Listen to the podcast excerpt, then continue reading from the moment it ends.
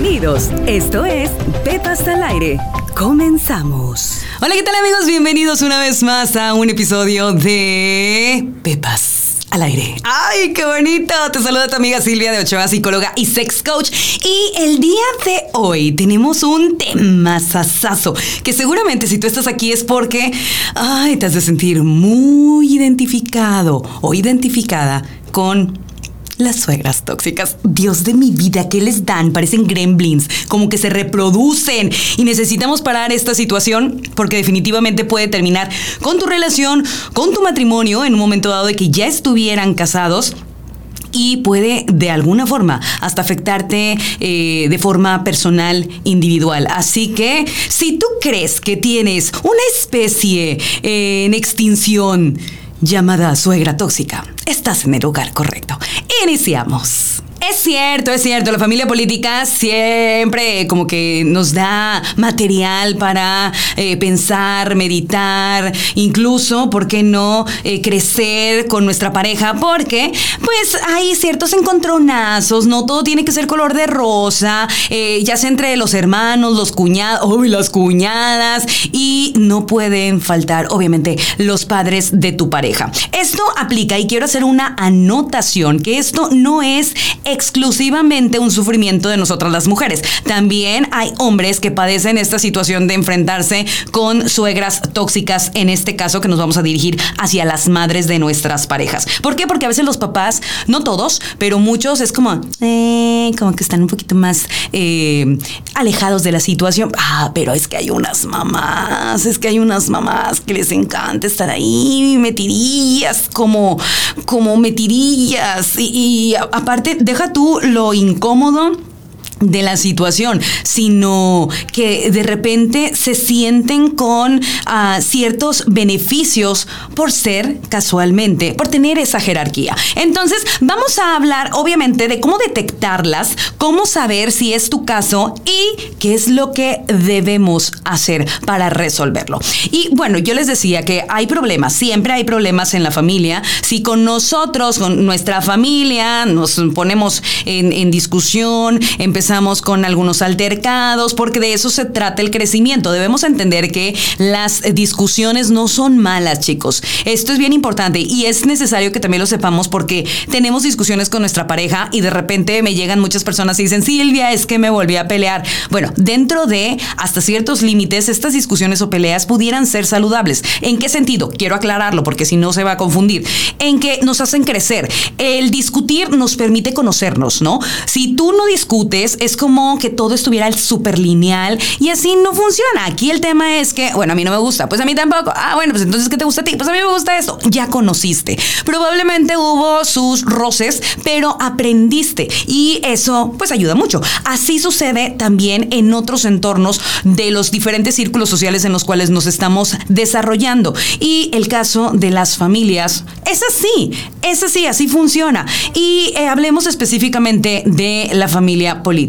Tú llegas a esa casa, tú llegas obviamente a eh, invadir, a robarle, a robarle a esa cosita bella de mamá y empieza a como desbaratarse toda la ilusión de que pues el hijo en este caso pues va a estar ahí para toda la vida y esto es simplemente desde novios, ¿eh? Empieza todo esto desde novios. Hay que poner ojos, hay que poner atención porque son como foquitos amarillos que se empiezan a prender y apagar y cuando nosotros los detectamos no podemos hacernos eh, ciegos o de la vista gorda porque a la larga nos puede traer grandes conflictos. Entonces vamos a ir midiendo estos conflictos para que tú puedas identificar si es salvable o si de plano next.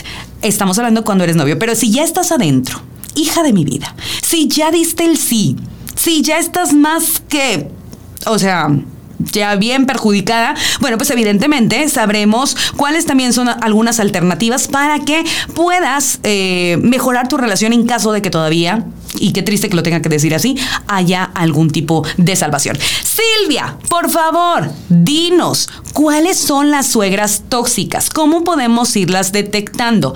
Van a haber una serie de características, pero sí les puedo englobar que las suegras tóxicas son aquellas eh, madres que se empeñan prácticamente en dirigir tu vida y tu relación. Van a imponer su opinión, eh, ellas no tienen en la prudencia, no, no saben ubicar cuál es su real lugar.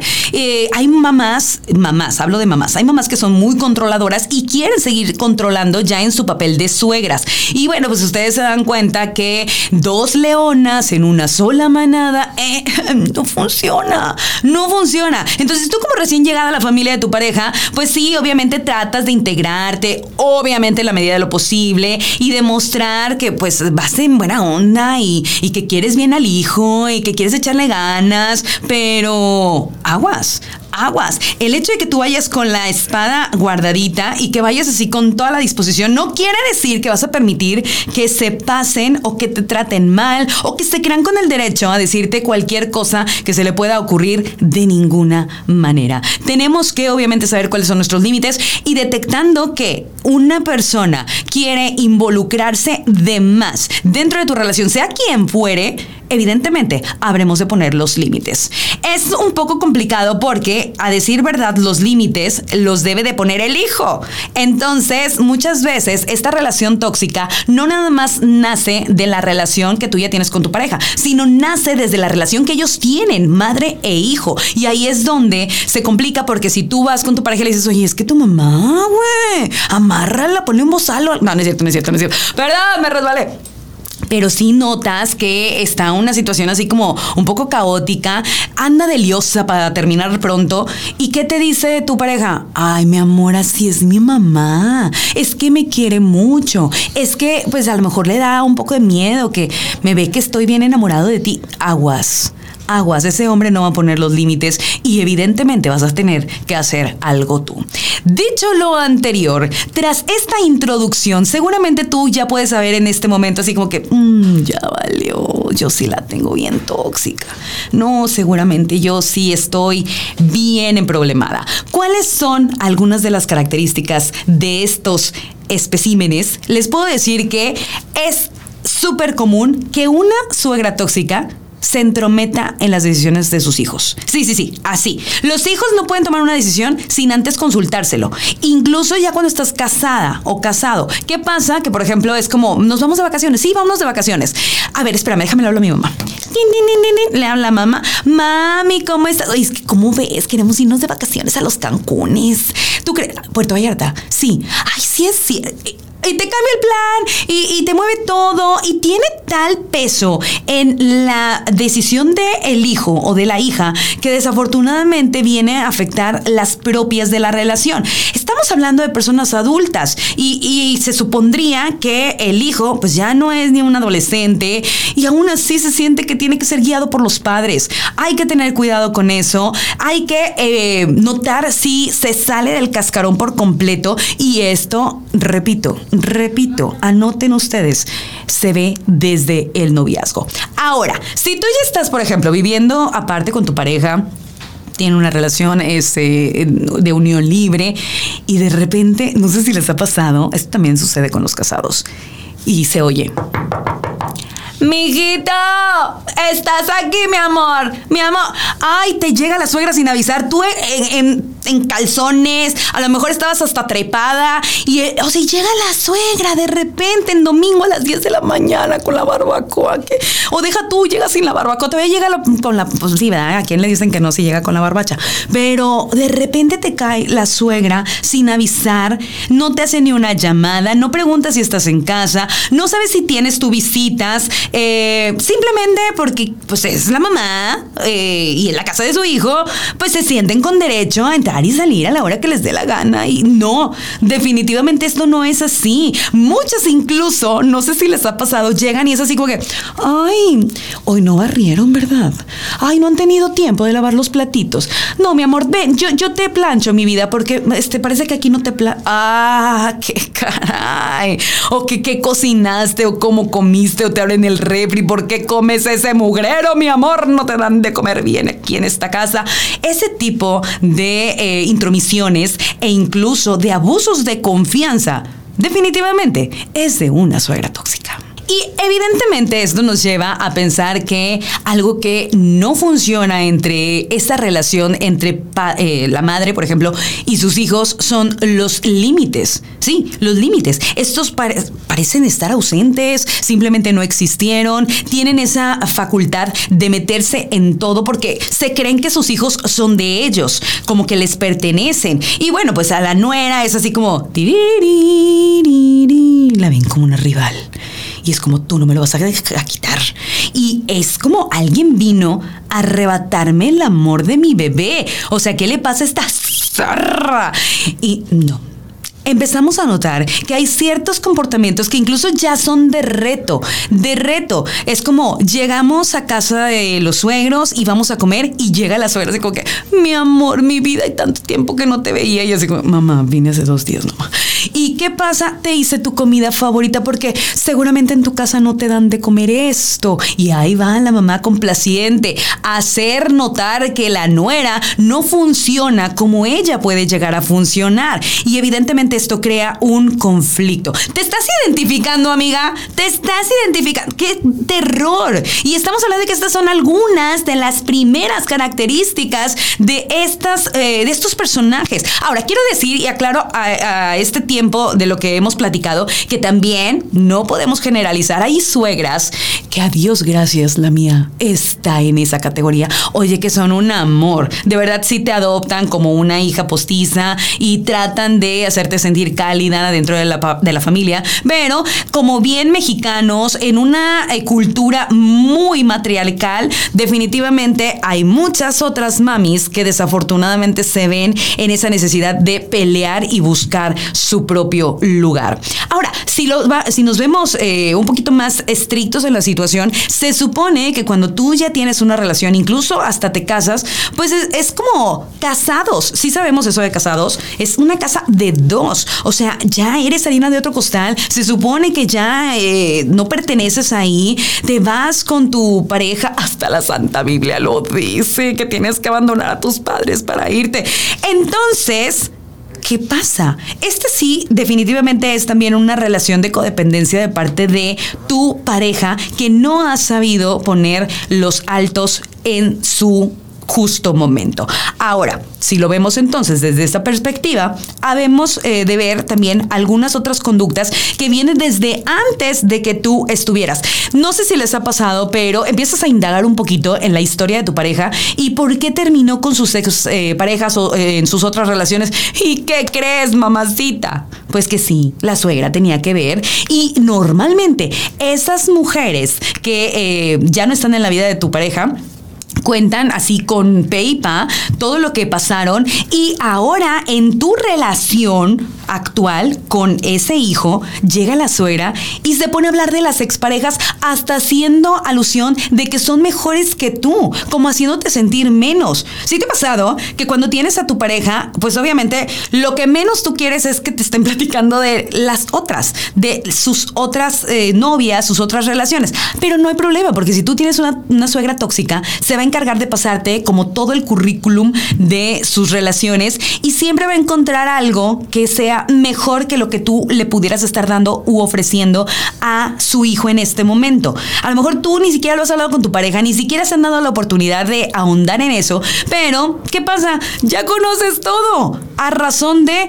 tu suegra, claro, porque ella te va a decir todo cómo eran, cómo este, se comportaban, sus, eh, obviamente, sus atributos o aquellos defectos, como haciéndote saber de que, evidentemente, ella está al pendiente de lo que pasa con su hijo y que no te le vas a ir viva. Así que, Dios, está increíble, ¿cierto? Está muy increíble. La suegra tóxica, amigas mías, también sucede que eh, desafortunadamente tiene una mm, un arte, porque esto ya lo podríamos catalogar como un talento para la manipulación, para tener a los hijos siempre cerca. Sí, ¿a qué me refiero? Ejemplo, es capaz de, de repente se enferma. Sí, porque no puede vivir un día sin darse cuenta de qué es lo que sucede con sus hijos. Entonces, ¿qué pasa? Pues eh, aunque sean adultos, porque ella los va a ver como sus hijos y que todavía hasta los tiene que amamantar, pues eh, resulta que se empiezan a sentir mal, le hablan y es como, ay, mi hijito, ay, es que siento que me va a dar algo. Y, y, el hijo, obviamente, preocupado, porque repito, hay una relación codependiente, es como, mamá, ¿qué te pasa? No, no, nada, mi amor. Quédate en tu casa, allá. Allá tú tienes que estar porque tu lugar es con tu esposo. No, mamá, voy para allá. No, no, mi amor, yo no quiero. No quiero ser la mala.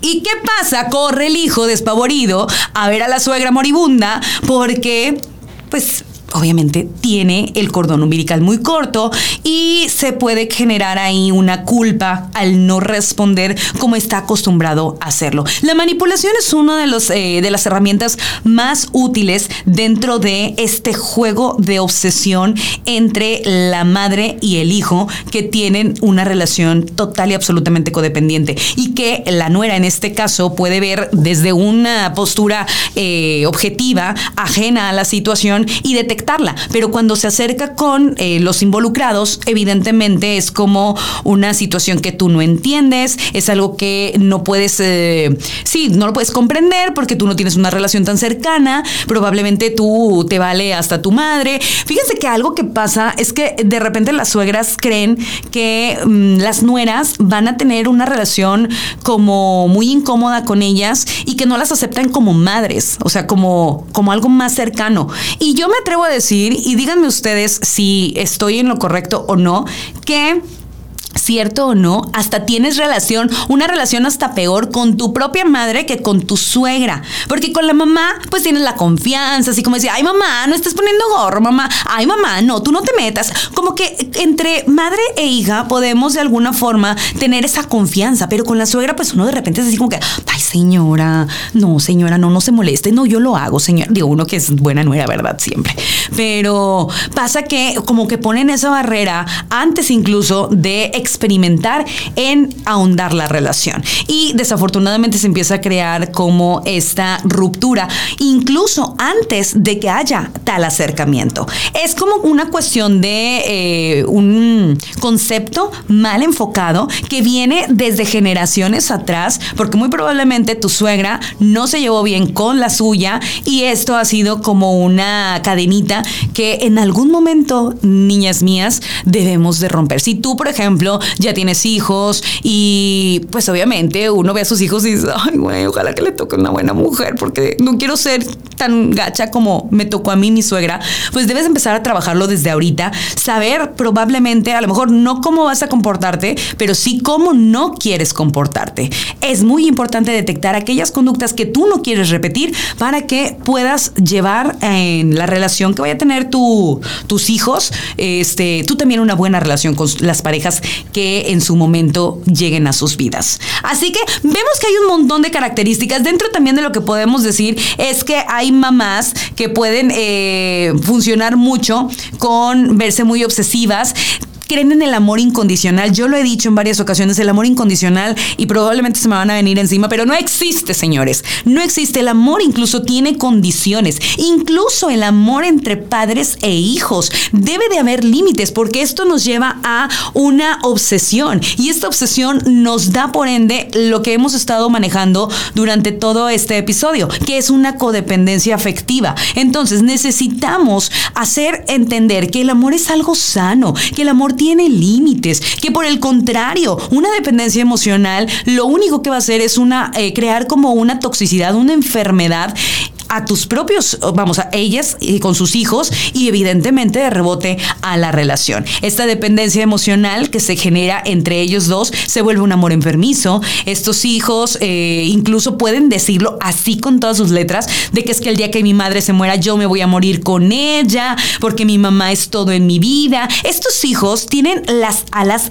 totalmente cortadas por sus madres. No pueden sentirse con la libertad para volar, para crecer, para desarrollar y tú te tienes que fijar muy bien en todo esto porque la dependencia emocional que se tiene es muy confusa con el respeto, con el miedo, incluso hacia la autoridad. Y viene de la mano de la manipulación de la que hablábamos. Así que, dicho lo anterior, creo que tenemos los suficientes puntos para poder identificar si tú estás en un problema como este ¿Ya tomaste ahí como nota? ¿Sí? Adicional, chécate, tu suegra es negativa, le encanta imponer su, su opinión no tiene una capacidad de autocrítica y es muy buena para decirte a ti, pero que ella logre ver lo que pasa con ella, mm, no, te cansa, es celosa, envidiosa, no es empática, su hijo siempre va a ser el mejor de todo el mundo mundial, es egocéntrica, es egoísta, es criticona. Jesucristo ni de vecina la queremos, ¿qué es eso? Imagínate tenerla tan cerquita si está bien cañón. Y puede sonar a chiste, pero como dice Franco, este, esto es anécdota. Esto pasa muy común comúnmente. ¿Qué debemos hacer? ¿Qué debemos hacer entonces para mejorar nuestra relación si es que aún es salvable? Te lo voy a decir. Si tu pareja tú detectas que viene de una familia con este tipo de elementos, debes de tomar en cuenta esto. Si tú no te has casado con esa persona, te lo digo sinceramente, y a lo mejor va a sonar demasiado extremo, huye, sal corriendo. Ya, o sea, así como en las caricaturas deja en la pared tu silueta. Necesitas salir de ahí. ¿Por qué? Porque las relaciones al inicio sí pueden ser muy bonitas, pero en un par de años después va a empezar a salir la verdadera persona detrás de cada uno de ellos. Y no te casas nada más con él. Tú te casas con toda la familia. Eso de que dicen, no, yo nada más estoy con él y va a ser nuestra vida. No es cierto, mis amores. No es cierto. Tú te casas con todos y cada uno de los que están alrededor de tu pareja. Y eso es muy importante identificarlo. Así que al inicio se pueden ocultar algunas cositas porque pues quieres agradar, porque también ellas de alguna forma no quieren que el hijo se vaya a sentir como que este a todo dicen que no, que no les gusta a nadie, que les estén llevando a casa, pero ¿qué va a pasar después? Va a llegar un punto en el que se pueda notar así, eh, claramente en qué familia vas a quedar. Si tú quieres poner los límites, lo primero que debemos hacer es, ciertamente, hablar con tu pareja. Repito, si aún no te has casado, huye, sal de ahí porque esto va a ser un problema mayor en tu matrimonio. Pero si, bueno, tú ya estás casada, lo ideal es que hables con tu pareja, que si ya su madre rebasó los límites, pues obviamente esto es porque él lo ha permitido. Más que enojarte con la suegra, es que debemos hablarlo con nuestra, nuestro esposo, con nuestra pareja y decirle, oye, vato, pues qué onda, o sea, ves que tu mamá se trepa y tú todavía le das puche. Necesitamos poner a, eh, una relación un poquito más asertiva en esto, hablar sobre los límites que se han sobrepasado. Y es que es bien difícil que, eh, o vamos, hasta incluso se vería un poco arrebatado, que tú brinques a tu esposo, que tú llegues directamente a ver, suegra, ¿cuál es tu... No problema. ¿Qué pasa con.? O sea, no. Para eso tú tienes que dirigirte con él y decir, oye, mi amor, por favor, bájale, o sea, bájale dos rayitas a tu mami, ya, dile que se está pasando. Ojo, porque también hay suegras muy astutas que lo hacen cuando no está el marido, cuando no está el hijo. Entonces es así como que, mi mamá, pero si mi mamá te trata súper bien. Ojo, Ojo, pónganse una camarita ahí escondida. No es cierto. Oye, es que en serio de repente las cosas se vuelven tan complicadas que también es tu palabra contra la de ella. Y cuando hablamos de eso, de confrontaciones de este estilo, sí nos debemos de poner muy atentas de a quién se le está dando la prioridad. Ciertamente la madre es muy importante, pero tú como su esposa definitivamente tienes un papel supremo, un papel mayor y escrito en la Biblia está. ok, no, no es cierto. ¿Qué es lo que debemos hacer entonces? Si vienes de este tipo de relaciones y de este tipo de familia, lo mejor es que empieces primero a sanarte tú. Si tú ahorita que estás escuchando y dices, oye, no manches, mi mamá es así, güey. La neta sí tengo que poner atención porque estoy escuchando muchas de las cosas y no necesariamente esto va enfocado nada más a las nueras o los yernos. Es que tú también como hijo o como hija puedes detectar y decir, güey, mi mamá tiene pedos. O sea, mi mamá sí está, sí tiene broncas. Y los tengo peor yo porque lo he estado permitiendo. Ve a terapia. De verdad, trata de arreglarlo para que puedas empezar a ser más asertivo o asertiva y buscar tu propia independencia, cortar el cordón umbilical, empezar a ver por ti, por tu nueva familia, la familia que tú has decidido hacer y trazar una línea de eh, relación saludable con todos los elementos que están alrededor tuyo. Ahora, si tu caso es que tienes una suegra así, bueno, pues tiene que saber ella que no puede pasar ciertos límites, que su hijo ya tiene un hogar aparte y que pues prácticamente es como harina de otro costal. Debes de también tener claro que, por ejemplo, si ustedes tienen una relación saludable donde ambos están construyendo algo, Siempre, siempre invariablemente los terceros no tienen ningún tipo de cabida. ¿Por qué? Porque la relación es de dos, solamente dos. Así que, mamá, con permiso, pero hasta aquí llegaste tú. Hay que tomar en cuenta todo eso. Aparte que si ya tienes hijos, los hijos van aprendiendo de este tipo de, de relaciones y evidentemente no queremos que se vaya repitiendo el patrón. Tienes que hablar claro con tu suegra, hablar claro con tu pareja, hacerles saber que en la casa, en tu casa, pues mandas tú. Obviamente ella mandará en la suya y tú vas a respetarlo, pero en mi casa no puede por qué llegar a la hora que ella quiera, no tiene por qué decir qué es lo que se tiene y qué no hacer. Ella tiene que saber también hasta dónde está su papel y cuáles son simple y llanamente sus responsabilidades o sus derechos. Ella ya educó a tu esposo, ya es un buen hombre, obviamente, porque pues por algo tú eh, quisiste hacer vida con él y le damos las gracias por eso. Peladazo que hizo, que armó, pero no es parte de tu hogar, es parte de nada más su parentesco y es tu familia política. No hay cabida en casa. Esta es una llamada también de atención. Chicos, busquen tener su propia casa. Yo sé que muchos que recién casados se van a la casa de los suegros y eh, se quedan ahí un momento que pues mientras que nos entregan la casa, mientras que compramos, mientras que rentamos. No, preferible, mejor váyanse a algo chiquito. Yo sé que es difícil porque pues es pesado casarse, pero tienen que verlo como que son las bases. Ese primer año, que en otro podcast me encantaría poder tratar el tema, es el famoso noviciado. Imagínense ustedes ese noviciado al lado de ñaca ñaca, o sea, de tu suegra, Jesucristo. O sea, no, necesitamos generar como una línea de eh, distancia muy saludable para que ese momento, esos 365 días que son de adaptación, ustedes lo puedan vivir en, de forma aislada para que funcione de la forma correcta hay que honrar, hay que respetar, hay que dar con eh, amor, pero siempre también con límites. Y mientras estas sean las bases, definitivamente todo va a funcionar. Pero, atención, sí debemos de tomar en cuenta que si algo de todo esto no empieza a hacer una reacción positiva, si tú ya aplicaste todo lo que yo ya te dije, definitivamente la terapia de pareja sería en este caso lo más adecuado. Y tengo que decirlo que eh, hay relaciones incluso que pueden verse finiquitadas, que pueden verse en una ruptura absoluta y total por no establecer los límites saludables entre las relaciones de madres e hijos. Así que ojo con eso, si tú quieres mucho a tu pareja, es un buen momento para que entonces sopeses, lo pongas en una balanza y digas, a ver papacito, o le entras bien aquí o te vas a enchichar con tu mamá. O tú decide, porque a la larga nos va a ser un grave problema.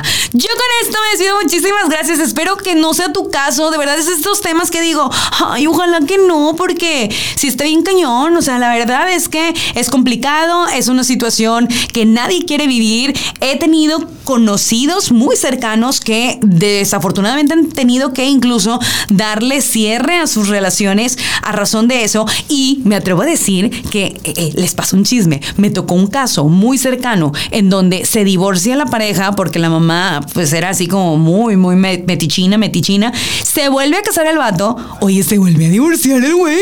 ¿Qué onda? Eso ya es una llamada de atención. Bueno, pues nada más ahí se las dejo. Lleva cuatro, cuatro este, matrimonios. ¿Eh? ¿Qué tal? No ha podido deshacerse de esa relación codependiente. Vayan a terapia es lo mejor que pueden hacer por ustedes, es la mejor inversión en pro de la salud emocional de tu madre y en pro, obviamente, de tu estabilidad emocional también. Y ahora sí, yo me despido. Muchísimas gracias. ¿Te gustó? Dani, ¿aprendiste? Sí. ¿Todo bien? Todo bien. ¿Eres, eh, tu, tu, tu mami cómo es? Vale, vale. dice, no, mi mamá ni me quiere. Se me hace que soy adoptado. Ah, qué caray. Bueno, pues si no es tu caso, afortunado, y dale un beso a su mamá porque no es metiche. Y este, y bueno, pues eh, a quienes eh, se sienten identificados, es un buen momento para empezar a actuar. Mi nombre es Silvia de Ochoa, psicóloga y sex coach. Esto es Pepas al Aire. Te espero próximamente en otro episodio. Muchísimas gracias a la cadena de multimedios por el espacio. Y quieres saber, quieres hablar de algo en particular, algún tema, déjamelo saber también en nuestras redes sociales para que eh, vayamos programando. Y les tengo una sorpresa. Es que vamos a tener unas sorpresas bien padres. ¿Quieres que traigamos a alguien? ¿Quieres que encueremos a alguien aquí? Sí, yo tengo ganas, no sé qué opinen, de preguntarle, pues no sé, a alguna persona que ustedes quieran conocer más a profundidad. Imagínate el saber cómo fue eh, su primera vez. Ay, que meti hablando de metiches, ¿verdad? No, de veras, me hace que yo sí voy a ser de esas suegras cómo perdió su, este, su virginidad, este, si mm, ha tenido propuestas indecorosas, si le gusta por arriba, por abajo, por un lado, por el otro. ¡Ay, yo quiero saberlo todo! Déjenme saber a quién invitamos a Pepas al para encuerarlo aquí. Digo, perdón, para que nos platique aquí todo y puedan ustedes también conocer eh, más de tus personajes favoritos. Muchísimas gracias y hasta la próxima. Gracias por escucharnos. Esto fue Pepas al aire con Silvia de Ochoa. Te esperamos en la próxima.